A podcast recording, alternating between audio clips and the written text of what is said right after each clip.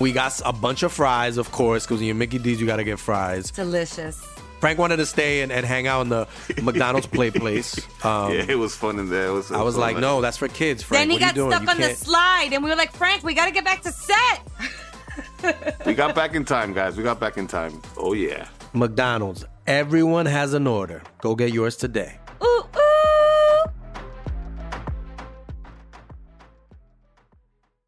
Estás escuchando Leyendas Legendarias, parte de Sonoro y All Things Comedy Network. Bienvenidos a eh, otro miércoles en el que por algún motivo en este intro yo soy el único que no trae gorra. Sí, hoy, hoy te traicioné. Hacía mucho sol. Y la verdad, traigo el cabello hecho mierda por el agua de la Ciudad de México. Si tienen tips los que viven allá de cómo cabello de bucle no se te haga de estropajo con, Con el agua aceite de allá, almendra, carnal. Traía aceite de... De todo, Argón, ajá. argán. Yo argán. también conozco tu dolor. Y siempre se, se me hace así como estropajo. El agua es muy dura ya. Órale. Es que la, la vida es dura en la ciudad todavía. Incluyendo el peinarte. Los ¿Sabes? entiendo, los entiendo. A todos los que traen el pelo fabuloso allá, mis respetos. Sí, y la vida también es dura en Centroamérica, así que viajemos para allá en este Yes. episodio de Leyendas Legendarias. Los dejamos con el episodio 133 de Leyendas Legendarias. Yo soy de Sudamérica. Centroamérica, güey.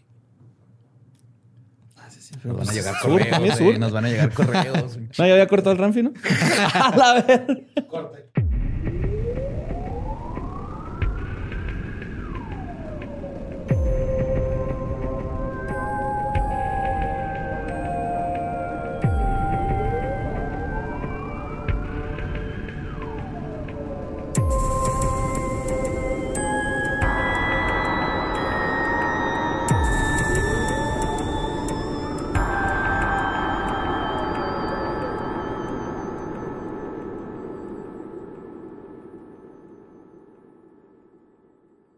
Bienvenidos a Leyendas Legendarias, el podcast en donde cada semana yo, José Antonio Badía, le contaré a Eduardo Espinosa y a Mario Capistrán casos de crimen real, fenómenos paranormales o eventos históricos tan peculiares, notorios y fantásticos que se ganaron el título de Leyendas Legendarias. Es otro miércoles macabroso. ¡Wow! Yeah.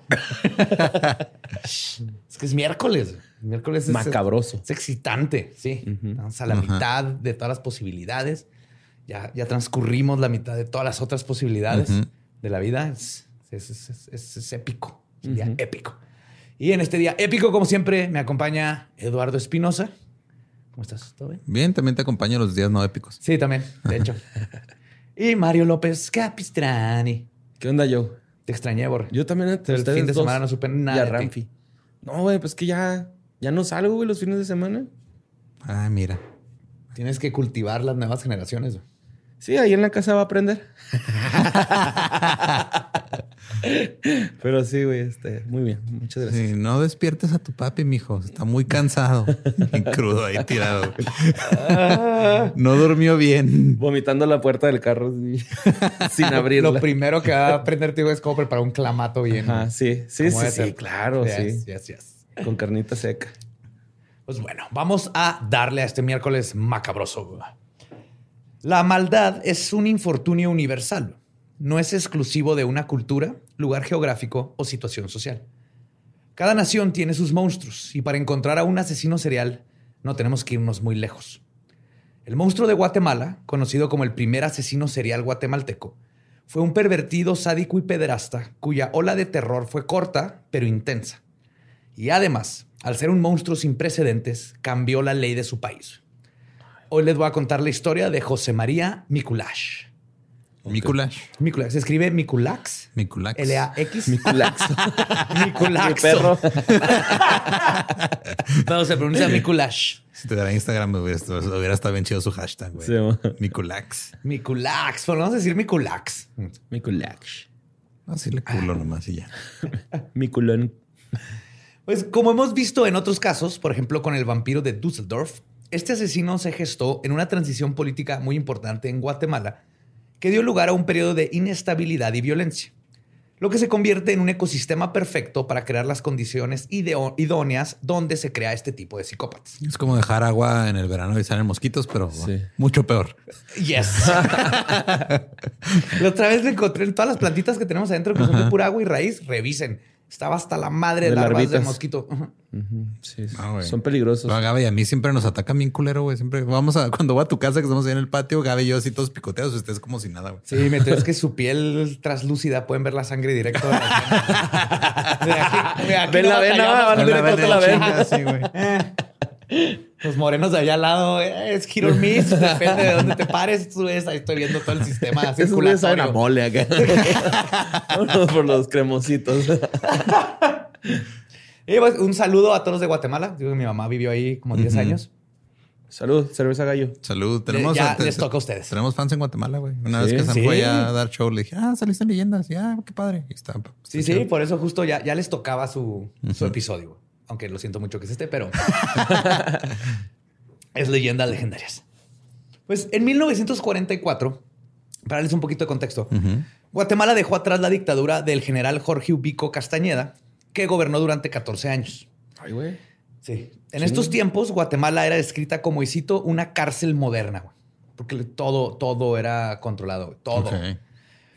Ubico mitilar- mi- militarizó numerosas instituciones políticas, incluyendo el servicio postal, las escuelas. güey. What the fuck, Yes. como me militarizas de enviar cartas. Ah, de seguro para revisar todas las pinches Ajá. cartas, güey. Deja tú, güey. Las escuelas, Ajá. o sea, los maestros y las orquestas sinfónicas, güey. Ah, cabrón. Ok. No sé por qué. Bueno, tiene lógica porque, pues, por ejemplo, aquí en México la tienen banda de guerra, ¿no? Las, los militares, güey. No, no, sí, también. O sea, mu- muchos ejércitos tienen. Su pinche cara. Sus orquestas Su rondalla. chingonas, Ah, su- no sé cómo se diga. Sí, porque era la orquesta sinfónica. Qué loco, El- güey, El ¿no? chelista también te podía francotirar a 100 millas. pues Ubico también acaparó todos los poderes, suprimió la libertad de los pobladores y reinó con mano de acero. La ciudadanía se enfureció cuando Ubico trató de reelegirse en 1943, en un contexto en el que el país veía de lejos a los fascistas que peleaban juntos en la Segunda Guerra Mundial. Luego, Ubico, este, sí, este, la gente pensó, perdón, que las cosas iban a mejorar cuando lo quitaron y entró Federico Ponce. Pero este vato era abiertamente un admirador de Hitler. Ah, Ah. cabrón. Sí. Así que la gente de Guatemala le dijo, vete a la verga, güey. Y nomás duró cuatro meses en el poder. Ok. Cuatro Que- meses. Cuatro meses, ajá. O sea, en el 40 y... Es que chingado. O El- sea, justo es cuando empezó la revolución me guatemalteca. prometí en- de- cuando escuché Guatemala que no iba a decir de Guatemala a Guatepeor, pero sí se mamaron, güey. Sí, güey. Yo, y yo también lo estaba esperando, güey. Ese de que ahí No, dije, no, no lo hagas, güey. No lo hagas. No lo hagas, pero. Sí, se fueron de Guatemala a Guatepeor, pero en cuatro meses dijeron a la verga en él y empezó la revolución. Así Ok. el güey. eh, Soy fan de Hitler. Así dijo, güey. Sí, entonces, no así, pero sí. Ajá. Más, más elocuentemente, vamos a decir. Sí. Ay, güey. Yep. Sí, dijo, me Guatemama Hitler, dijo, güey. Pues es que no era un buen momento para estar en Guatemala, güey. Y en resumen, había un des... sí. ¿Cuándo es buen momento? Cierto. güey. Lo pensaste, va, culero. Cierto, estoy jugando, güey. Y en un, en un hiper mega resumen, no me... Nos estamos viendo, o sea, luego Mi nosotros, comadre es de Guatemala, güey. nosotros viendo esto desde Juárez, güey, como con, con, con, Sí, con que claro, con- cara, Sí, güey, no sí. Nos, Un abrazo, nos- burlamos, pero estamos llorando por, Sí, dentro, con ustedes. Los queremos. Y en un súper hiper resumen, porque este no, es un, no es un episodio de la historia política de Guatemala, pero en resumen, había un desmadre político en todo el país. Hubo revoluciones, cambios de gobierno, proyectos de progreso, reformas agrarias y muchos otros cambios sociales. Por lo mismo, muchas situaciones escapaban de las manos de las autoridades. Los abusos que la gente vivía en su día a día se recrudecieron por la impunidad de los perpetradores. Los niños eran una población particularmente vulnerable en estos tiempos, ya que por la escasez de insumos básicos y la pobreza extrema, tenían que salir a la calle a trabajar, arriesgando sus vidas sin saber que encontrar qué comer era el menor de sus problemas, ya que allá afuera se esconden monstruos en plena luz del día. Y este fue el contexto en el cual surgió el asesino José María Mikulash Bush. Bush Ay, también güey. es B-U-X. Ah. Son este nativos, que también Nicolas esto, Bush. como vamos a ver, no ayudó en lo absoluto. güey. Igual que en todos los países de Latinoamérica este, Tienen son comunidades rezagadas que nadie pela y mucho menos las autoridades. Ay, y- no. Ajá. Sí, se se va a poner espeso. Sí, ya, ya me doy. Espeso. El push se va a poner espeso. Pues era un joven que vivió en un ambiente precario cuyos papás vivían al día y todo el tiempo se preocupaban por satisfacer sus necesidades básicas. Sus papás, Enrique Mila, este, Mikulax, Mikulash y Juana Bush, oriundos del municipio de Chimaltenango, que se ubica a 52 kilómetros de la ciudad de Guatemala. De ahí es el cojo, ¿no, güey? Es Chimalhuacán. güey. Chimalhuacán. pues es el Chimaltenango de México, creo. Ajá. ¿Sí? ¿Sí será? No sé, güey. Yo tampoco, pero Es que se- yo sabía que algo sonaba así de donde es. Chimalhuacán. Chimalhuacanda. Es el cojo. Chimalhuacán. Ah, perro, eh. Sí, güey. Por eso tiene rodilla biónica y todo. Cojo forever. Pues sus padres eran analfabetas, pobres y se desempeñaban en trabajos agotadores y mal pagados. Además, el racismo, la exclusión y la violencia generaron un ambiente de marginalidad en el, cual es un clima perfecto para la creación de asesinos seriales. Patricia Villagrán y Evelyn Waleska teorizan que José María Mikulash no nació con una tendencia de maldad. Y cito, la información encontrada en los periódicos y piezas del expediente no hace referencia a la existencia de trastornos psicológicos en algunos de los familiares de José Mikulash. Y aunque se sabe poco sobre su vida temprana, lo más probable es que haya sido producto de un embarazo no deseado. Es posible que su madre fuera apenas un adolescente cuando lo tuvo. Por las costumbres de la época, en una comunidad indígena aislada, la tendencia era que las parejas se casaran desde adolescentes. Así es como José María Mikulash nació en el año de 1925 y fue criado por su madre y su padrastro. Lo único que sabemos de la infancia de Mikulash es gracias al compañero de cárcel Nemesio Chicol, quien comentó antes de la ejecución del asesino y citó, Spoiler. Sí. Ay, perdón. Sí lo atraparon. Y cito, José estuvo en la casa de mi familia. Ahí le dábamos de comer y le tomamos cariño. Éramos amigos. Por esto se especula que Mikulash fue un niño como cualquier otro, güey, con una tendencia a jugar con sus contemporáneos y a socializar con adultos por igual. O sea, el amigo nunca dijo era bien rarito. Es que los otros asesinos en serie desde niños los describen como extraños y raritos. Pero digo, estamos de acuerdo que también su amigo terminó con él en la cárcel. No, normal, se robaba Amistades pilas. vergas, güey. Se robaba baterías de carro como todos nosotros todos los días sin pedos. o Lo sea, normal, lo normal, lo normal. Sí, no, no. Tres mota líneas de y- coco, de coca, porque O sea, agua celeste. Agua lo celeste y mota, lo normal. porque, La porque ya teníamos más lo de cual. 12, o sea, Claro, antes de los sí, 12, ah, puro resistolito. Agua celeste y mota, lo las normal. leyes. Ya no me acordaba El UJU o el UHU, dependiendo de dónde estén. Yo, un amigo una vez me estaba pidiendo UHU y yo, ¿qué chingados? Ah, pues, estaba- salió y estuvo buscando y yo, ¿qué estás buscando? UHU y no venden UHU. Yo, ¿qué es UHU? Ah, no, porque aparte lo pronunciaba UH como Chihuahua. UHU, ajá. UHU, yo, ¿qué es UHU, güey? Y yo, el resistor es amarillo con él. Y yo, UJU. Sí, yo, ve y pregunta por UJU. Pues que UJU, ajá. En frontera No sé sí. cuál es la forma correcta para qué le La, la- la forma correcta es U. Porque la Ajá. H es muda, güey. Sí, me tocó una vez que fui a comprar tape Ajá. y pregunté, me dijeron, no, aquí no vendemos tape en un Office Depot, güey. Era Durex. Ajá, le no, pues cinta adhesiva. Y lo, ah, Durex, me dijo. Sí. Y yo, Así ah. que le decimos tape, lo cual es, Es un pochismo, es un- y ellos le dicen Durex, lo cual es están usando una marca. Una marca. Ajá. Como decir Q-tips o Kleenex. Sí. O Tampax. Tampax. Pero bueno, ¿qué estamos? Les decía que, sin embargo, si, si bien el futuro asesino no tenía tendencias a la maldad, sus circunstancias y los abusos que sufrió de niño obstaculizaron sus años, sus, ah, su sano desarrollo. Güey, ahorita dijiste recrudecieron la quién sabe qué madres, así como cuatro Y palabras bien. Te gastaste todos tus, todos tus créditos de pronunciación en ese Y enunciado. en güey. Susano batallaste. Como, como Saiyajin, güey. A mí me lo gasté contra Cell y lo ya valió madre. Ya no puedo decir Krillin. En primer lugar, José Mikulash nunca asistió a la escuela, por lo cual no sabía leer ni escribir, igual que sus padres. Además, se sabe que su padrastro era un alcohólico iracundo y violento que golpeaba a su esposa y a los niños de la casa. Y se cree que Mikulash pudo haber sido víctima de abuso sexual por su padre o padrastro. No se puede comprobar, pero hay ciertas cosas que apuntan a que quizás una de ellos es su tipo de patología que vamos a conocer. Sus vínculos sociales eran diferentes, perdón, eran deficientes y no conoció el amor paterno.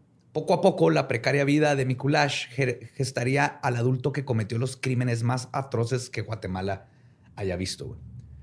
Aunado a todas las intersecciones que marginaron al joven Mikulash, era indígena, de clase pobre, en una comunidad rural, el asesino era homosexual, que dado todas las circunstancias que les acabo de contar y les he contado, no es sorprendente afirmar que para la época y el lugar donde vivió, la homosexualidad no era considerada como algo natural. O sea, todavía ahorita en el 2021 estamos Sí, discutiendo estas tratado con tonterías.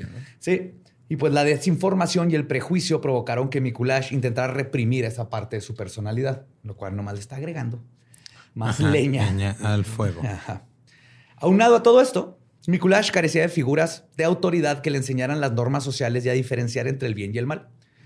Es probable que los primeros ápices de maldad que surgieron en el joven hayan surgido cuando él tuvo su despertar sexual, desde la adolescencia, como es muy común con los asesinos en serio.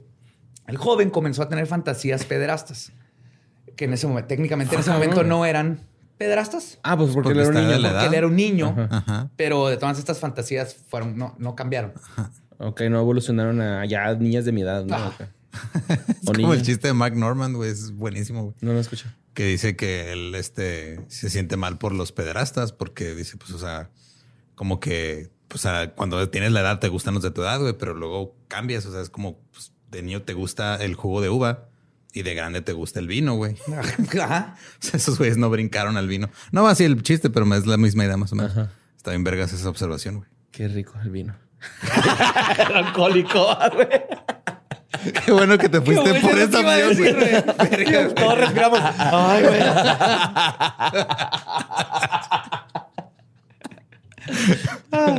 Mi collage. Pues todas estas fantasías que les digo, obviamente fueron creciendo hasta el punto de no poder controlar sus acciones, como es común en los asesinos en serio. Se sabe que Mikulash tuvo, nunca tuvo ninguna relación heterosexual güey. Ok. y tampoco se conoce que haya tenido relaciones con hombres de su misma edad.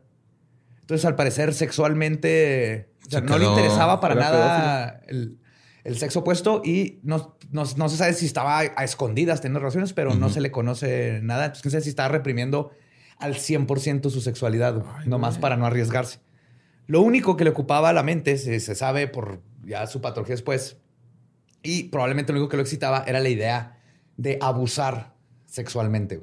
Ah, ok. Entonces era un asesino tipo poder control. Entonces empezó a hacer en su cabeza poco a poco esta noción de lo que le excita es el, el abuso que viene muy común de jóvenes o niños abusados. que los, así es como sacan este, esta cosa que reprimieron. ¿no?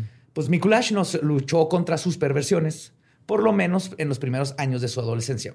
Pero al igual que muchos otros asesinos seriales, el joven tuvo muchos problemas con la autoridad y la violencia se convirtió en algo cotidiano en su vida. De los primeros trabajos que tuvo fue como mozo de mercado, cargando bolsas y tirando la basura. Pero esta fuente de ingresos no era suficiente para satisfacer sus necesidades, por lo que comenzó a robar en las calles. Sus robos juveniles fueron creciendo en gravedad y astucia comenzó a usar nombres falsos para estafar gente y luego eh, se graduó a robo a mano armada. La comunidad que reinaba en la Guatemala en los años 40 provocó que Mikulash viera el crimen como algo natural.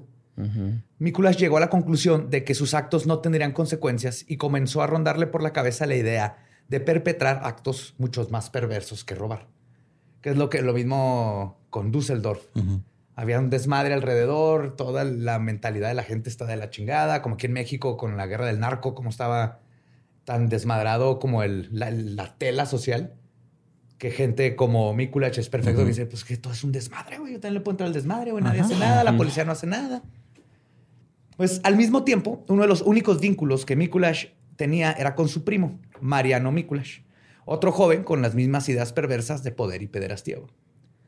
Mikulash comenzó, Mikulash original, Ajá. comenzó a poner en práctica sus fantasías a sus 15 años, cuando empezó a acosar niños y abusar de ellos, pero no los asesinó todavía. Por su falta de cautela y sus actos impulsivos, obviamente fue agarrado y terminó en la cárcel cuando tenía apenas 16 años. No mames. Fue enjuiciado por robo y secuestro de niños y lo sentenciaron a cuatro años en prisión. Ok. El año era 1942. Supongo que era tan poca la condena porque era menor de edad, ¿no? Sí, Ok. quiero, quiero pensar. Sí, tenía 16. 16. 17, 18. ¿Salen a los 18 también allá, no? No sé. No sé. Salió a los 20. Ah, no, pues no. Pues, en el año de 1942 y durante el tiempo que estuvo preso, fue cuando Guatemala vivió su transformación, que les conté cuando el dictador Jorge Ubico fue derrocado. Mikulash tuvo su época de enfriamiento durante la cárcel. Aparentemente no tendió hacia la violencia y se comportó como un ser humano común y corriente. Pero la verdad es que Mikulash no estaba rehabilitado ni se estaba rehabilitando. Sus perversiones solo estaban creciendo dentro de su cabeza, solo que en la cárcel no tenía el tipo de víctima Mm. para poder actuar sobre ellas, güey. Así que sus fantasías solo estuvieron en espera de ser liberadas en el momento que el mismo Mikulash saliera de la cárcel. Para este momento, Guatemala ya no estaba regida por el sanguinario dictador, sino que por primera vez fue elegido Juan José Arevalo con el 85% de los votos en una elección justa y Es un democrática. chingo. Ok. Sí. Pues José María sale de prisión en enero de 1946, cuando tenía ya 21 años. Y fue como eh, si hubieran liberado a un monstruo desaforado, ya que no estuvo ni seis meses en las calles. güey. Aquí él salió directo a... A lo que vas. Pues sí, sí, güey. O sea, lo dije feo, pero sí, güey. Sí, Borre. Sí. No mames, güey. O sea que todo fue muy rápido para este asesino. En chinga, güey. No mames, ¿qué pedo? En chinga. Es, es casi un... Lo considero más un spree killer. Pero, o sea, sí es asesino en serie, pero su, su modus operandi es como de un asesino spree que uno y otro y otro y otro y otro. O sea, sí tenía periodos de enfriamiento, pero era. Se volvió loco. Pues quien lo recogió saliendo de la cárcel, güey, fue Mariano, con quien se preparó para llevar a cabo los crímenes más atroces que ha visto el país. La matanza fue desaforada y la perversión incontenida. güey. Entre enero y abril del 46 se encontraron los cuerpos de 15 niños entre 8 y 15 Ah, años. Cabrón. O sea, estamos hablando de una serial que fueron Ajá. seis meses. Menos. Ajá. 15. 15. un ¿Y era siempre, o sea, lo hacía junto con el primo o fue por Ajá. su lado? Sí, vamos a ver, pero era con el primo. Pero ¿Pero el primo también le entraba el pedo, güey? sí. No mames, güey. José María y Mariano desahogaron sus peores impulsos a través del engaño y por la aprovechándose de la inocencia de los jovencitos y niños. Eh, yo, es- sorry, me quedé con una duda. ¿Esa madre es genético, güey? Mm. En ciertos casos, sí. Sí hay familias que traen cierta genética que se ha descubierto que tienden, tienden a la violencia, más no al asesino en serie. O sea, Ok. un asesino en serie no da, pero sí puedes tener ciertos genes que inhiben, por ejemplo, tu habilidad de controlar tus impulsos, que por lo general te lleva a ser una persona violenta. Pero para terminar como asesino en serie o ya una depravación muy grande, eh, eh, necesitas muchos otros factores ahí que se involucran. Pero por lo general, no sé, todos no conoces familias donde el papá es bien violento cuando pistea y luego el hijo es bien violento cuando pistea y luego eso a veces tiene que ver con la genética. Más la crianza, porque... ¿Cierto? Sí. sí, pero yo conozco compas que siempre que están en fiestas se agarran a putazos ellos y los primos. Ok. Siempre súper buena onda, se agarran a putazos horrible. Siguiente peda, ahí estaban todos buena onda, se agarran a putazos horrible. Era así como genético. Tradición familiar. Sí. No hay nada como partirle la madre a un primo, ¿eh? Y luego así, al día siguiente verlo tranqui. Pues muy pronto comenzaron a haber denuncias por desapariciones y se encontraron los cuerpos de los niños o los patojitos, que es como les dicen en Guatemala. ¿Patojitos? ¿A los niños? Patojitos. Sí, pingos. ¡Eh, patojito! El 23 de febrero de 1946 encontraron el cadáver de Enrique Saktik Kuyush en la finca de El Naranjo. Fue el primer cuerpo que encontraron. Estaba, y cito, hincado sobre la arena con el frente pegado a la peña de oriente a poniente, con ambos brazos bien amarrados al cuerpo, con varias vueltas dadas con un cablecito. Me encanta que pusieron cablecito. Cablecito, ajá. Sí. El expediente dice que el niño tenía magulladuras como si le hubiesen da- pasado un vehículo por encima, Ah, cabrón. lo cual no, nomás pues, una, Una chingada. ¿Una putiza? chingosa, una chingosa, una Una chingota. chingosa. Así le dicen a las chingotas en Guatemala. Chingosa. Una Chingosa. No, no sé. No sé cuál es el acento. Perdón, guatemalo. Guatemalteco. Guatemalo está chingón. Guatemalo. Soy guatemalo. Soy guatemalo. Súper malo. Y aunque la mayor parte de las veces este, los asesinos utilizaron la asfixia para terminar con sus episodios perversos, sí sé que el niño en esta ocasión no murió de esta manera. Porque era el primero que Ajá. se conoce. O sea, ¿murió de sus estaban- heridas o murió de...? Simón. Pura hemorragia interna, ¿no? Yo creo. Ajá.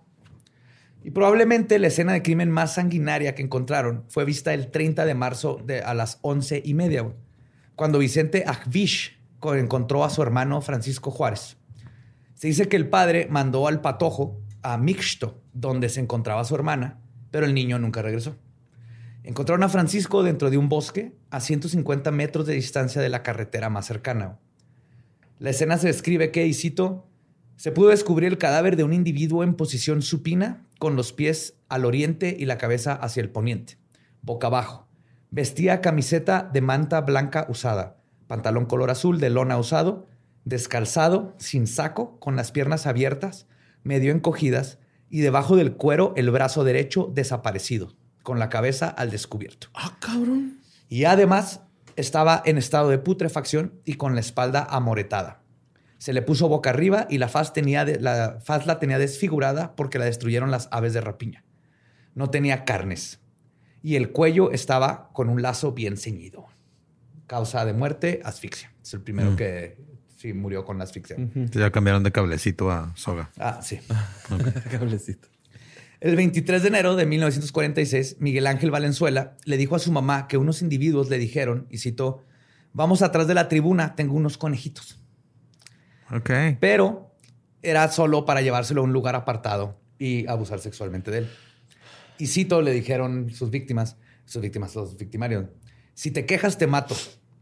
Y esto es lo que le dijeron y según el chavito cuando contó la historia, dijo, y cito, que tenían espuma en la boca, güey. Mientras le decían estas cosas. ¿Cómo O sea, se Pues no rabiosos, pero Violentos, escupiendo y violentos acá.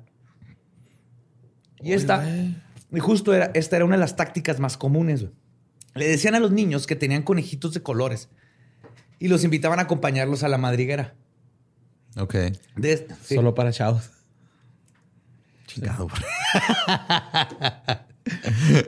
de esta forma, se aprovechaban de la inocencia y la vulnerabilidad de los niños. Pues es que todos los conejitos son de colores, güey.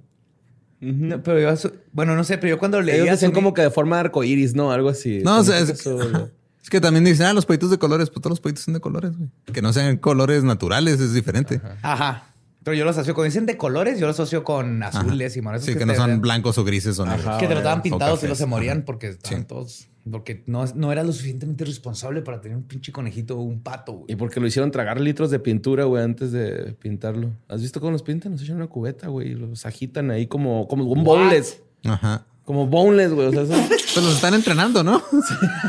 el siguiente paso. ¿Es en serio que así los pintan? Sí, güey. Bueno, yo, vi una vez un video así. pincel. Bien bonito. obviamente sabía que era, pero no sabía que era así. Sí, güey, como boneless. así Dejen de pintar los pinches animales. Entonces les decían esto, güey, porque era como se aprovechaban de la inocencia y la vulnerabilidad de los niños, quienes tenían la ilusión de llevarse una mascota pintada de colores a su casa. Claro. Y estando en la supuesta madriguera, los dos les, se echaban sobre la víctima, le ponían un- una soga en el cuello, le amarraban los brazos, abusaban sexualmente de ellos. Y la perversión de Mikulash llegó a tal punto que, como confesó él mismo, güey, eyaculaba al mismo tiempo que terminaba con la vida de los niños. güey. Entonces ya no se trataba de abusar del abuso sexual, sino ya lo que le excitaba era el La muerte. asesinato en sí. Ver cómo se apaga una vida. Ajá. Sí, tus manos. ¿Estás bien, Borre? ¡Ay, güey! Resonó. Y el borre así de su patito de azul. ¿Cómo se te murió? Tenemos, este, así como de alguna manera pagar terapia aquí. Creo que después de dos años y cacho igual no nos caería mal. Debería güey. de... Ajá, un ahorrito ahí. Sí, así, una hora que 15 minutos cada quien. Sí. Lo que sobra es para el que esté más jodido ese día. Yo tengo mi terapeuta, el RAM. Pues estos dos hijos de puta, güey, no eran para nada inteligentes. Prueba de ello es que los habían atrapado súper rápido a pesar de tener todo a su favor por cómo estaba la política, y la policía y la corrupción del momento. Pero eran impulsivos, no pensaban bien las cosas y dejaban ir arbitrariamente a sus víctimas.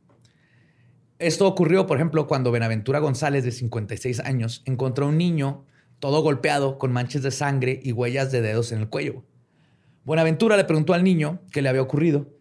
Según el señor, el niño iba, y cito, seguramente aturdido por el susto. explicó que en ese camino, abajo del puente, dos individuos lo habían asaltado con un cincho y lo quisieron ahorcar, le pegaron y lo robaron. Lo mismo ocurrió con Jesús Galeano Ortiz, de 8 años. Se encontró a José y Mariano en el camino de Río de las Vacas, porque iban camino a llevarle de comer a su hermanita. Los dos lo agarraron, lo golpearon y lo arrastraron a donde no, nadie lo podía ver. El chico perdió el conocimiento. güey.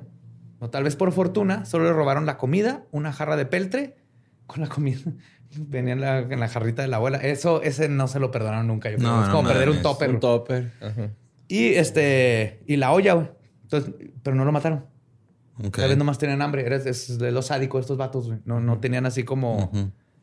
Un, un claro motivo. A veces nomás era hacer violencia por violencia y o, o obtener algo. Pues yo creo por el, eh, o sea, no estoy justificando, ¿eh? pero el contexto en el que creció este güey, ¿no? De pobreza, güey, y de que desde Sí. bien chavillo tenía que salir a jalar al día a día, güey. Claro, y muchas veces creo que era, es, y como muchas, muchos asesinos en serie o abusadores sexuales y todo, parte de lo que hacen eh, de aprovecharse de menores de edad es que no ofrecen resistencia. Son víctimas fáciles. Entonces, esto a un grado más arriba de cobardía, porque lo que quieren es no batallar. Y creo que muchos de ellos, los asaltos de estos chavos eran nomás asaltar para conseguir lana, no para saciar esta necesidad sociópata, sexual, Ajá. psicosexual. Ajá. Pero lamentablemente la mayoría de sus víctimas no tuvieron la suerte de Jesús Galeano. Solo unos cuatro o cinco niños, este, los cuales identificaron a sus violadores tras su captura, lograron vivir para contarlo, de todos los que mataron. José María y Mariano mataron a razón de un niño por semana. güey. Actuaron sobre todo en pueblos pequeños, pero también en ciudades grandes como Antigua y la ciudad de Guatemala. Prácticamente vivían para realizar sus prácticas perversas. Era todo en lo que pensaban. Se mantenían robando y comiendo lo que les cayera en las manos. Incluso le quitan a sus víctimas sus ropas y lo que traían encima para venderlas y ganarse unos quetzales. Por supuesto, hubo un gran revuelo por todos los casos y la paranoia nacional se fue a los cielos. Las autoridades no pudieron hacerse pendejos ya después de un rato güey, y comenzaron las diligencias para atrapar a los peores hijos de la chingada de Guatemala. güey. Entre toda la paranoia colectiva surgió la teoría en torno a los asesinatos, aunque más parecía una invención para desacreditar al gobierno democráticamente electo. güey. Vean, a- a cómo se repite llegó. la historia. Sí, güey. No, no, no. Oh my God. Ok. Es el año 2021, güey. A, ver, a ver si les suena esta. En ese tiempo, lo que dijeron es. En un principio se decía que los asesinatos habían sido por orden del presidente Juan José Arevalo. Verán, supuestamente, del 18 de diciembre del año anterior, el pre- bueno, esto no es supuestamente, el 18 de diciembre del año anterior, el presidente tuvo un accidente de coche mientras manejaba rumbo al pueblo de Panajachel. Su auto se volcó y el político quedó con la columna lastimada. Por ende, muchos decían que a Juan José Arevalo le hacía falta, y cito, el líquido de la columna. Entonces, el presidente mandó matar a los niños para extraerles el líquido e inyectárselas a él. En las vértebras. Díganme, eh, adrenocromo, ¿alguien le suena? Y todas estas mamadas de en pleno 2021. Sí, ¿no? Nada nuevo. Nada. Nada nuevo. Ni, sus- ni pueden sacar pinches conspiraciones originales, no mames. No. Y obviamente es- sería obvio decir que dicha acusación nunca tuvo bases de ningún tipo. Pero los niños. Que lo vieron en que- un- que- y qué triste, un- porque estaban muchos así que sí, güey, no, es que es el presidente. Es de, güey, son dos pinches hijos sociópatas Claro, culerísimos, güey. No, no, no, es el presidente, güey. Ajá, es culpa de alguien más. Nada más por chingar. Pues los niños fueron asesinados en lapsos muy cortos. Ya para el final, casi a diario, güey. Fue acelerándose. La perversión sexual de José y Mariano era una adicción, una espiral que solo podía terminar de la peor manera para los perpetradores. La presión pública y el temor de la población provocó que las autoridades se movilizaran y eventualmente los lograran atrapar. Entre las víctimas comprobadas hay cinco chicos de 15 años, dos de 14, cuatro de 13 y uno de 11. Finalmente, el 27 de abril de 1946, terminó la pesadilla cuando una anciana proporcionó una descripción detallada de los dos criminales. Primero atraparon a José María Mikulash y posteriormente a su primo Mariano. como ver, no hay, no hay un chorro de detalles de cómo fue la operación y todo eso. No, nada más los agarraron. y Por los tiempos. Sí, o sea, ya les dijo y pues los agarraron porque los tipos andaban en la calle como si nada. Sí, ese güey me robó mi jarrita de peltre. Sí. Sí. Me los imagino O compartiendo. sea, también madrió a mi nieto, pero madrió a mi nieto, pero mi nieto está bien. Mi jarrita de peltre, ¿dónde chingados está? Me la regresan, por favor. Sí. Ahí es donde le mando mi mole a mi, A mi nietecita. nietecita, güey. Me los imagino compartiendo lonchecitos. Digo, que mira, te hizo un taco, Mariano. Ajá. Gracias, mi De niño de 11 años. Hola, verga. Pues también compartían eso, güey. No, no era de ojo, era de lengua. Verga, güey. Son Muy También. pinches y Ah, ataduras. Ah. Pues en chinga, José confesó sus últimos asesinatos, indicando los lugares en los que se encontraban las víctimas. Y así es como tres días después se encontraron los huesos de una de ellas que ni siquiera habían sido descubiertos. Fuck. Y obviamente en esos tiempos no hay muchos detalles de cosas porque a nadie le importaba. Ajá.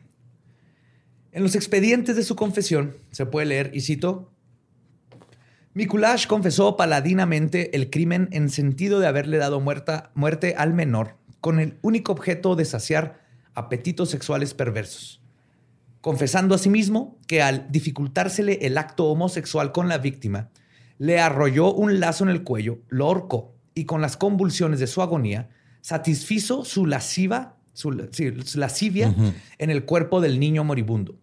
Se hace constar la frescura e impavidez del encartado para relatar lo sucedido en presencia de los restos de la víctima. güey.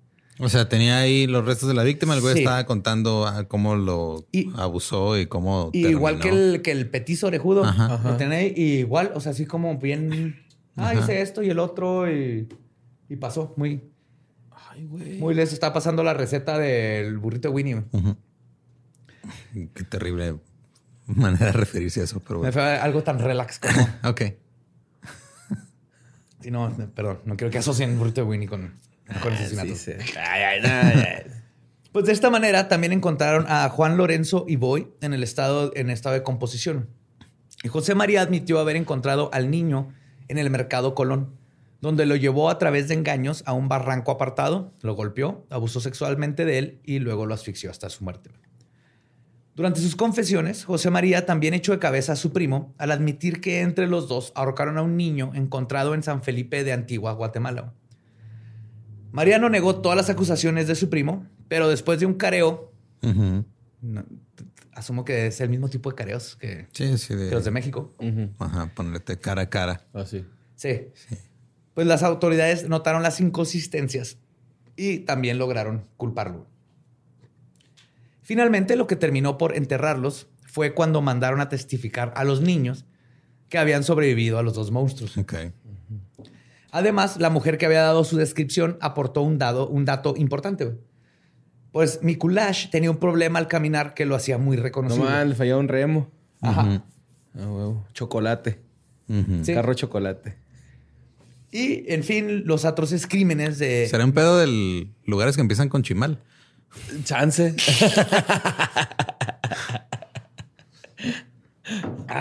Algo en el agua ahí. Sí. ajá. Pero te sé hay agua. Pues sí, había un río Las Vacas. Ah, sí, cierto. Sí. Ajá. Pero era para las vacas nomás. Luego Güey, están, asumiendo, están asumiendo que es un río con agua, güey, no un río con, Con vacas. vacas. Oh, sí, imagínate si es cierto. un río de vacas. Sí, es cierto. No se llama el Ajá. río para vacas, se llama el río de vacas. Ajá. O puede ser un río de lechita. De vaca. Se llama No, el de río de lechita de vaca. Bueno, pues sí, sí es cierto. O el río blanco. Ah, el río blanco. En fin, los atroces crímenes de Mikulash fueron algo sin precedente en el país. Entonces se discutió mucho con respecto a cómo se habría de juzgar a los asesinos. Muchos padres de familia le mandaron una carta al presidente Arevalo para que les creyera todo, que les cayera, perdón, todo el peso de la ley. Y la carta decía así, y cito: Señor presidente constitucional, doctor Juan José Arevalo B. Todos los firmantes a la presente y en nombre de toda la sociedad y pueblo de, Ángel, de Antigua Guatemala, y particularmente padres de familia, respetuosamente venimos ante usted a pedirle que hoy no se camine con contemplaciones, como en otras ocasiones ha pasado, con los criminales más salvajes comparados solamente con las fieras como lo son José Mikulash Bush y Mariano Macu Mikulash. Estos bandidos solo con su vida pueden pagar sus crímenes. Y si bien es verdad que con eso no recuperamos las, este, no recuperan las de sus inocentes víctimas, pero sí se da un ejemplo y se garantiza las de los habitantes de la República. Y así se puede vivir con tranquilidad. Esta se ha perdido por la demasiada consideración o lívida para castigar atentados al gobierno, a la sociedad, robos, asesinatos, etc.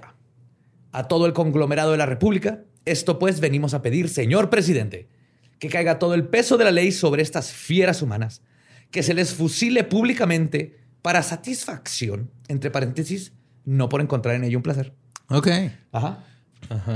Sino para que veamos en el actual gobierno, que lo que veamos en el actual gobierno es orden y que quiere garantizar la vida y tranquilidad de su pueblo. Muy bien. Y obviamente este güey los Amén. ignoró porque si no, ¿quién le iba a conseguir su líquido para la columna, güey? Bien flexible el, el vato ya, ¿no? Estirando esa voluntad y la. Bajaba así de como el Como el exorcista al podium. Y cierran con justicia, señor presidente. Justicia pide el público que tiene en usted toda su confianza y lealtad. Y pues esta petición y la presión social hizo que se creara el decreto 235 del Congreso de la República, al cual se le bautizó como la ley Mikulash, la cual abrevió muchísimo el proceso para enjuiciar asesinos de este tipo. Ok. Ajá. La ley dice así, cito, considerando los puntos, que existen hechos delictuosos cuya comisión por su naturaleza causa justificada alarma en la sociedad, exigen un procedimiento rápido para que la ley sea aplicada sin más demora que la estrictamente necesaria para la comprobación de los hechos y el ejercicio del derecho de defensa de los enjuiciados a fin de restablecer la tranquilidad social. En otras palabras, cuando de plano estaba bien cabrón, Sí, ya, ya, sabemos que de- fue ni de pedo, fue otra persona, es bien Sí, obvio, y está muy culero. ajá, te pasaste de verga, güey, Sí. y órale. ¿Cuál juicio de meses ajá, ni nada? Vámonos. Nos brincamos directo a te Bueno, chingas. ah, En chinga el juicio y vámonos, porque ves que Oye, no- ¿y si lo fusilaron en público, güey? Ya- Ah, pinche, es que quiero saber, güey. Espérate. Es que con los niños no, güey. Espérate, Peter. en, de hecho, en un pobre intento para defender a Mikulash, güey, para que no se le juzgara como a cualquier otro hombre, su abogado llegó a decir que sus actos, y cito, son carentes de todo sentido moral, de, tal- de tal manera antisocial, que solamente pueden concluirse como frutos de un cerebro enfermo, como manifestaciones de una personalidad psíquica morbosa. O sea, básicamente está Ajá. diciendo, es que este güey es un hijo de la pendejo. chingada, Pinche loco, tan Simón. culero, güey. Ajá, por eso Y por eso hizo es- las cosas, por culero. Ajá. Este, Déjenlo libre. Por favor. Por favor. sí. Por Que favor. sí es tan culero que o sea, así, así pues, mata gente. No es su culpa. Es culero. Es culpa de los niños que van solos ahí. Con sus chorcitos. Con sus ¿Para qué los camisas blancas como de Boy. Scouts? No es culpa de mi cliente que haya Boy Scouts. Sí. ¿Han visto algo tan bonito como una jarra de peltre? Ah, Cuando viene rellena del cocido que acaba de hacer la abuela. Ustedes no se pueden resistir. Es lo que le pasó a mi cliente. Porque aparte es un violento sociópata, psicópata. No es su culpa. Tenía hambre. Si hubieran tapado bien ese peltre, no le hubiera llegado el horrorcito. Pero los intentos no dieron fruto. Bajo la ley Mikulash, los acusados fueron, que fueron capturados el 26, este 26 y 27 de abril. Es que eso es un pedo, o sea, como cuando nombran una enfermedad así con el apellido de la persona en la que lo descubrieron, güey. Lo es lo mismo cuando pasa una ley con tu apellido, es de, o sea, Pero todo lo contrario, porque el- la enfermedad es así como el doctor que la descubrió y todo. Es Simón. como que, yay, como... Y acá es el Como la güey víctima. que fue tan culero Simón. que hiciste que hiciera una ley por tu culpa, güey. Pero yo creo que la cagaron un poco en poner el nombre de él, ¿no? Porque como que hasta cierto tributo le dan o algo así, güey. Sí, ¿no? pues ve, es que son de esas que no oficialmente lo tienen, pero así se conoce. ajá. Por ejemplo, eh, Amber, el Amber Alert, Ajá. La alerta ámbar. La Sí, alerta ámbar ese no, está- oficialmente no se llama así, pero así se conoce. Porque, Porque se les perdió un disco de 311, güey, que traía esa rola. Amber is the color of your energy. Ah, voy. Busquen esa canción. Chavisa. Sí, pero pues es que el nombre de, de la niña que se perdió y de, de cuál, de dónde se basaron para, para pasar la ley. Pero la ley tiene su código y todo. Entonces, legalmente no dice ahí este ley ámbar o la ley este. es una birria. ¿What? ¿Cuál es la ley Michelob, güey? pues la de, echar- de ponerte pedón acá. ¿Con agua? Sí, Pues. eh, está la Michelob eh, Gold y esa está chida, güey. y luego. Sí, tú dices. eh. Tenemos que revisar la ley Michelob. Sí, en el gabacho está chida esa la doradita, güey, la Gold. Primero el vino, güey. Ahorita no, ahí andas. And- es que, güey, ya Andas bien tenía un chingo sediento, sin pistear, güey. Y ahorita, mira. ¿Eh? Andas bien sediento, Uh, güey. es, es que trajo caguamas el badía, güey. Eso para mí es muerte. Oh, yes, sir. Thank you. Entonces les decía que bajo esta nueva ley, los capturados el 26, 27 de abril recibieron su sentencia en tiempo récord. Y el 18 de junio de 1946 les dijeron qué chingados les iba a pasar. José María Mikulash Bush fue condenado a la pena capital por dos de los 15 asesinatos que cometió. Son los dos que se le pudieron comprobar. Es que legalmente es mejor con, con que lo agarres con uno. Porque la defensa, si no estás seguro que le puedan comprobar uno, la defensa te puede echar a perder todo tu caso. Por no comprobar. por no uno. comprobar uno. Ah. Si tienes uno sólido, no es tanto que no le quieran dar justicia a los demás, sino que legalmente, como es el sistema, Lo hacen perder con ese solo porque podrías perder el caso. Sí, en vez de llegar así con 15 y que te, te tomen el caso, llegas con uno que ya sabes que Así va a de que estos dos son de a juego, ahí están sus huellas, ahí está todo esto, confesó, son seguros. Y como son asesinatos, de maneras, le van a dar la misma sentencia por uno que por 15. Porque de todas maneras, no es como que no hablan de todos, o sea, Ajá. nomás que nomás lo estamos jugando por estos dos. Si lo estamos jugando por este, nomás acuérdense de la vez del cablecito Ajá. y la vez de la Y jarrita del y la vez de-. Ay, no, es que de veras se pasan estas personas. Entonces, mientras tanto, Marciano Macu Mikulash Mariano. Mariano, perdón. Macu Mikulash, fue condenado a 30 años de cárcel por ser cómplice. Aunque esta persona era igual de, de perversa. de perverso que su primo. No se sabe exactamente qué hizo uno y qué hizo el otro, pero nomás el hecho de que le haya ayudado y hubieran hecho estas dos cosas ya era suficiente para más de 30 años. El borre dándole un trago disimulado a la caguama. Sí. No se puede, no hay manera de disimularle un trago a una No. caguama, güey. Sí, el, el- la Disfrútalo, bolsa de déjate papel ir. de cartón. Ay, estuvo bien rico. Nadie sabe que es caguama si tiene el cartón en la bolsa. Ah, claro. Sí, la gente asume que es un jugo verde en una botella. Yo así, me tomo, café, yo güey. así me tomo mi proteína, mis insumos de proteína siempre es en bolsa de, de cartón. Claro. Le agrega más proteína. El cartón es pura proteína. Por eso eso comían en, en esa época, güey. De hecho, algunos, algunos dicen que incluso el primo era peor, pero son cosas que no se pueden comprobar fácticamente. güey. A José María lo colocaron frente al pelotón de fusilamiento el 18 de julio de 1946. Frente a la audiencia. Sí. ¿Sí había público? Al pelotón. ah, sí, sí, sí. Sí, es que Bueno, neta que si a uno de mi chavo, a mi chavo le pasa algo así, güey, yo quiero ver que quiebren al otro verga, güey, ¿no? O sea, quiero verlo morir, güey, así. Quieres ver que se le escape la vida. Sí. De sus Sus ojos. ojos que se pongan así, sin vida. Como nublados, ¿no? Anda, anda muy. Ajá, qué pedo, güey. Feo. No sé, güey, como que ya estoy madurando. Oh, ¿Viste el abismo? Es que te- cuando volteas a ver el abismo, el abismo te voltea a ver a ti güey, y te ofrece una caguama. Me guiaron hasta allá. ¿Eh? ¿Eh? Entonces digo, la ejecución ocurrió en el cementerio general. que, pues, obviamente, que, listos, ¿verdad? Claro, güey, ya no tienen. Ya nada más lo avientan allá. Ajá. Ujú. Y cientos de personas fueron a presenciar la aplicación de justicia. ¿Cientos? Ah. Cientos. Nice. Chingos de historias, ¿no? Acá. de los souvenirs. El fusilamiento fue un llamado general para todos los asesinatos de la calaña de José María. Básicamente le están diciendo, y cito, ya no habrá impunidad para ustedes. O eso es lo que se intenta, pero la pena de muerte, la verdad, no funciona como deterrente para el crimen. En No, absoluto es está pedo. comprobado que no funciona. Que mientras el sistema no funcione, Ajá. la pena de muerte tampoco. Pues José María Mikulash pidió solamente dos cosas.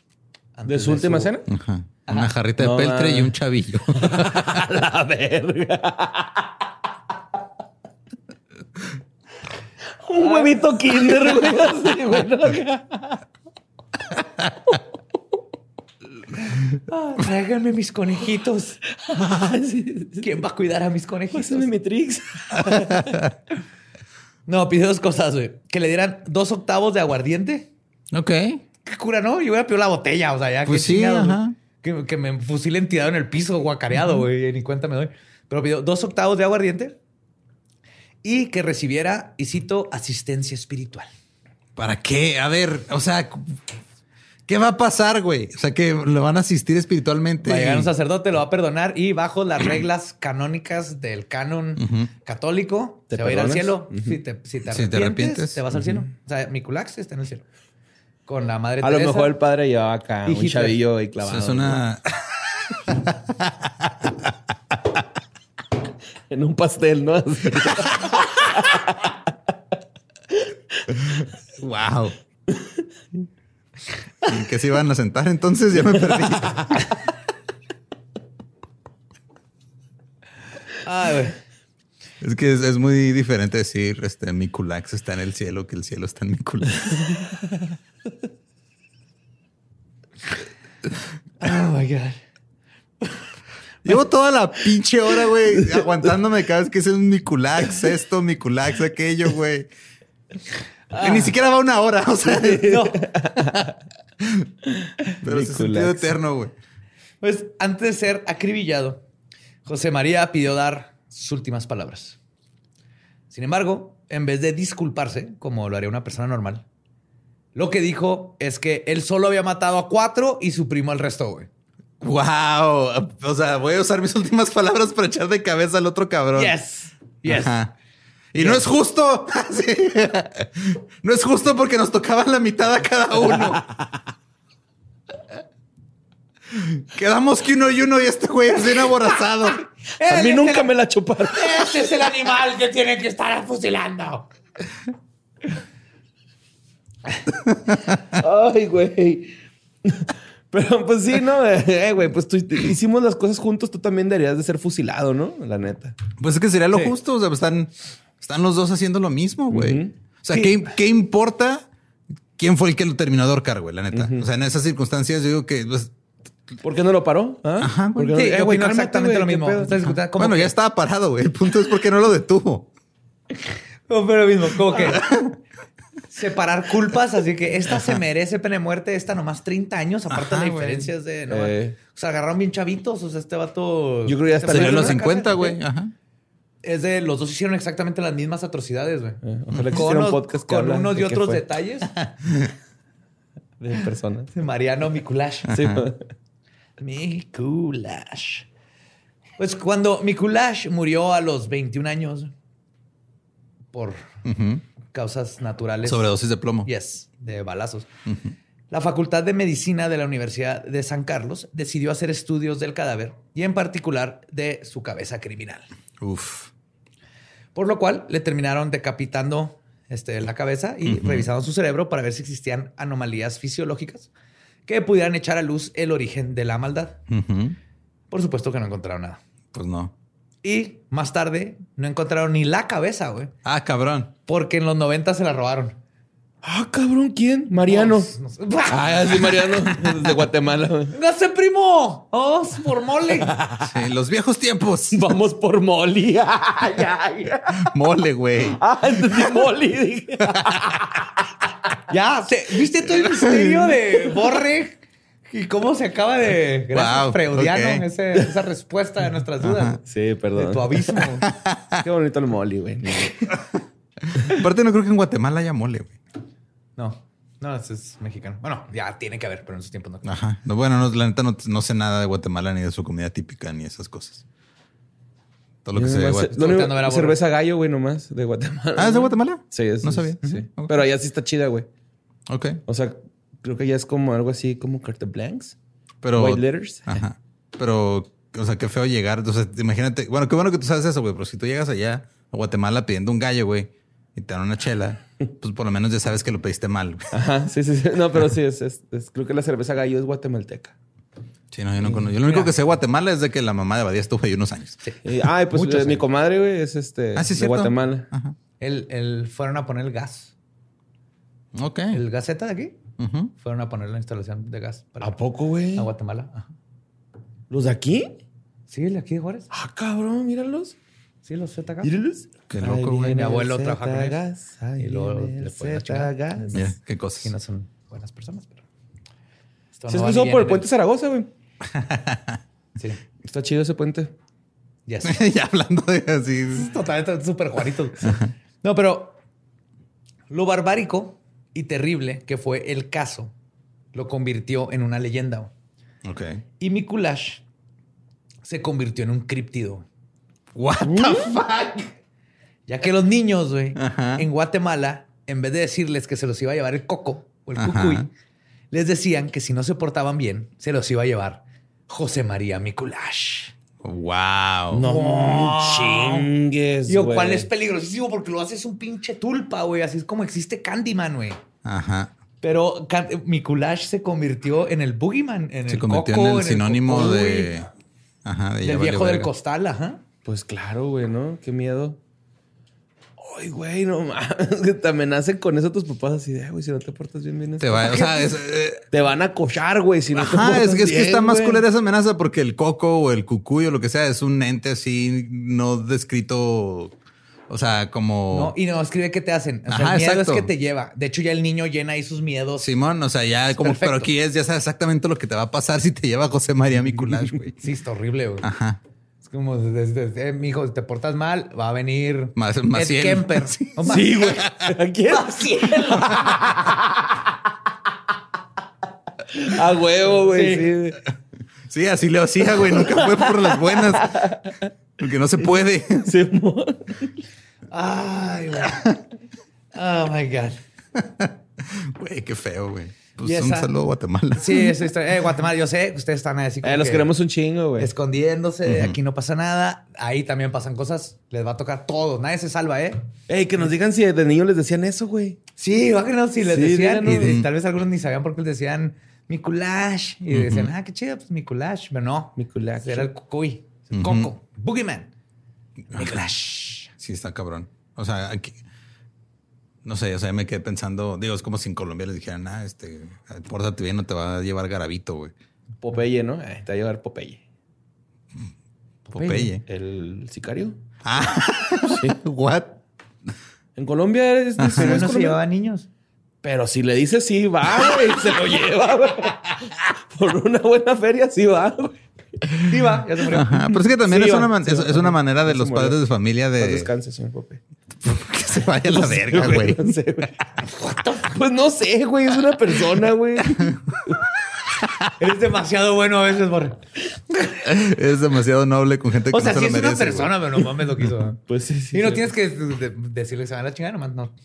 Pues es que luego eh, todo ese pedo de, te- de amenazar a los niños con algo, güey. O sea, como que es nada más una manera fácil de, de, este, asustarlos y mantenerlos en línea. Y, dar, y, que, y activar su imaginación, pero por eso tiene que ser algo paranormal, güey. Pues sí, es que Digo, Antes que ahí viene Krampus, güey. ajá. Yo cuando No, trabajaba. Ahí viene Pelé por ti, güey. Ajá. Ahí viene Pelé con. Viene el chamo chamo. El chamo con- ¿Qué es el chamo. chamo chamo? Tú Chamo. le, no quieres saber qué es el chamo No, chamo. ni preguntas, y el güey. niño Ajá. solito se va a hacer Sí, mierda en la noche. Pero luego como no le pasa nada porque no existe el chamo chamo. ¿Qué hace el chamo chamo, güey? Se va, O sea. solito va a crear carácter así. La, la niña al día siguiente va a estar de que ya no me hizo nada el pinche chamo chamo. Ya Porque yo. porté bien. Pero Ya no no- puedes usar miedos de a de veras. Eso está No, güey, o no puedes echarle la responsabilidad a alguien más. Yo cuando trabajaba de cajero en Sam's, güey, una vez llega una señora con un niño haciendo berrinche y luego pues, le dice a la señora al niño, síguele y te va a regañar el joven, ¿eh? Yo no lo voy a regañar, güey, por mí que le siga. Eres el cucuy de, de Sam's. Ajá, pues me, vieron, dicho- me vieron pálido y largo, güey, flaco. Estaba más flaco en ese entonces. Dijeron, ese- Slender Lolo. Te voy a llevar, te voy a robar, culero, güey. No, yo sí volteé con la y le dije, yo no voy a hacer nada. ¿Ves Lo- esa masa amorfa blancuzca que está ahí? O sea, aparte te implicaron ahí en algo medio creepy con un niño. Sí, güey, está feo. O sea, Imagínate que o sea me, oído preacusaron de secuestro, güey. De, de un menor de edad, güey. Sin tener al niño, güey, la evidencia, ¿no? Así Ay, es. güey. Así que Un saludote. ¿Trabajaste en Sam's, güey? ¿Qué pedo? En mi adolescencia. Qué loco. Ay, güey. Gracias por escucharnos. Eso fue José María Mikulash. Recuerden seguirnos en todos lados como Leyendas Podcast. Ahí me encuentran en todos lados como arroba ningún Eduardo. A mí como Mario López Capi, chavos. Ahí me encuentran como El Va Diablo. Nuestro podcast ha terminado. Podemos irnos a pistear. Esto fue palabra de Belzebub.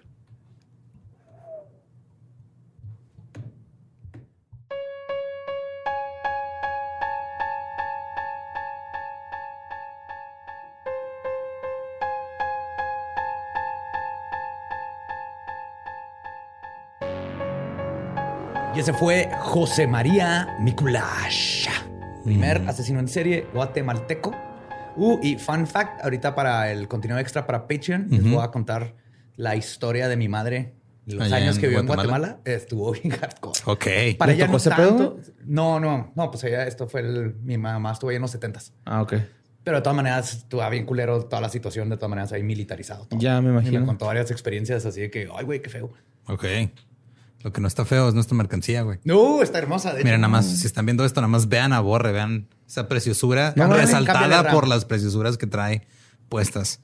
Tenemos gorras, Obviamente que sin playeras. pecho se ve mejor, ¿va? Pero... No, se te ven bonito, güey. Te resaltan bonito los pezoncitos. Y lo- lo- mis pechos petitos con la gorra. Tenemos ahí, ahí, ahí en la página están los links a nuestros proveedores de mercancía oficiales. Hay playeras, gorras, Una taza donde cabe un caguamón entero. un portacaguama, exacto, Portacaguama. tarros, eh, tazas. eh, Nosotros no vendemos, ¿verdad? De esto, güey. ¿Verdad que no? No, no, los venden nuestros proveedores, Nuestros proveedores. autorizados. Nosotros así no. es. Que está bien padre, ¿Quién te pidió cosas, Borre? No, siento, no, pues nomás. nomás. siento que alguien te dijo, eh, güey, véndeme una playera. Y que no las vendo yo, güey. Sí, sí, allá". ya. Nosotros no. Sí, no. Ahí Pero vayan, sí, este. acuérdense que el, el apoyarnos con nuestra mercancía también están apoyando a productores mexicanos que hacen sus propios es. productos. Entonces, win-win para todos. Ustedes se ven fabulosos y fabulosas y estamos ayudando a la economía local. Claro, así que busquen ahí. Está Rey Camiseta, está Chunchos, está Dricker, está Master Laser. Venden muchas cosas. Cada uno tienen sus diseños distintos. Entonces vayan a checar todo. Ahí viene Y, Halloween, este, acuérdense, para sus regalos de abajo de las calabazas. Nada mejor Sí. que algo de leyendas legendarias. Y nada más este maquiavélico que hacer una mención de la mercancía justo en quincena. Oh, yes. Pero mira, yo nada más hago lo que Gabe me ordena. Es maquiavélico totalmente. Totalmente. Nos escuchamos la próxima semana. Este espero que ya hayan comprado algo para ese entonces. Se lo merecen, güey. Para eso trabajan, cabrones. Cómprense todo lo que quieran. Ahorrar. ¿Qué es esa mamada de ahorrar, güey? Tienen al ¿Retiro? ¿Creen que vamos a llegar al ¿Qué es retiro? eso, güey? En Nada 20 más, años vamos a estar todos muertos ya. El mundo se O acabó de una ayer. computadora. O sea, win-win. Sal y cómprate todo lo que quieras. date. Esa quesadilla que se te antojó, güey. Sobre todo si es de leyendas. Se- Hay que vender quesadillas, güey. Estaría bien cabrón, güey.